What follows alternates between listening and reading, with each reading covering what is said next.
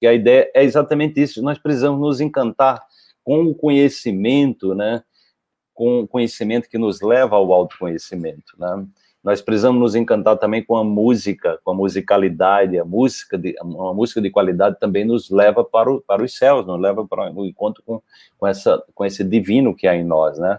Nós precisamos nos conectar com a poesia, né? Com, essa, com a poesia, né? A, a, às vezes, quando eu me pego fazendo poesia, é, o jogo, a brincadeira das palavras, procurando trazer significado e encantamento também, né? Porque uma poesia como essa que ela leu aí do Goethe, né? Que é essa obra Fausto é uma obra assim absurda, é uma das obras mais completas que eu já li de literatura, né?